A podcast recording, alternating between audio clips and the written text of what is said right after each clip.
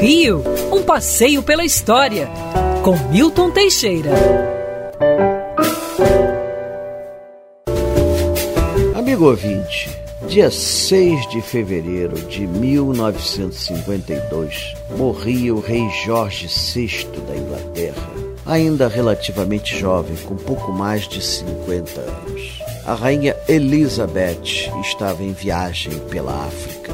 Lá voltou, sabendo da morte do pai e sabendo que seria rainha. Ela foi coroada no mesmo ano de 1952. O que ninguém sabe é que o colar de esmeraldas que ela usava na coroação foi presente de um brasileiro, sim, Assis Chateaubriand Bandeira de Melo presidente do grupo Diários Associados e futuro embaixador do Brasil na Inglaterra, sem falar uma palavra de inglês, ele doou do próprio bolso um colar de esmeraldas para a rainha Elizabeth II.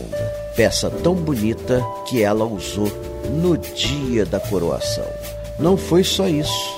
Assis Chateaubriand mandou colocar por toda Londres várias faixas em português homenageando a rainha.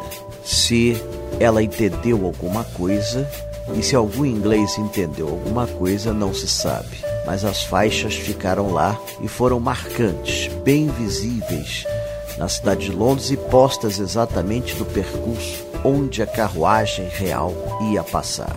Portanto, o Brasil teve uma participação muito interessante na coroação de Elizabeth. Quando ela veio ao Brasil em 1968, Assis Chateaubriand acabara de falecer e não pôde cumprimentar a senhora que ele tanto admirava e sempre devotou fidelidade. Elizabeth II, morta ano passado com 96 anos. Isso é que é a idade provecta. O resto é conversa. E o filho Charles, coitado, já está tão velhinho que parece até mais velho do que ela, se isso fosse possível.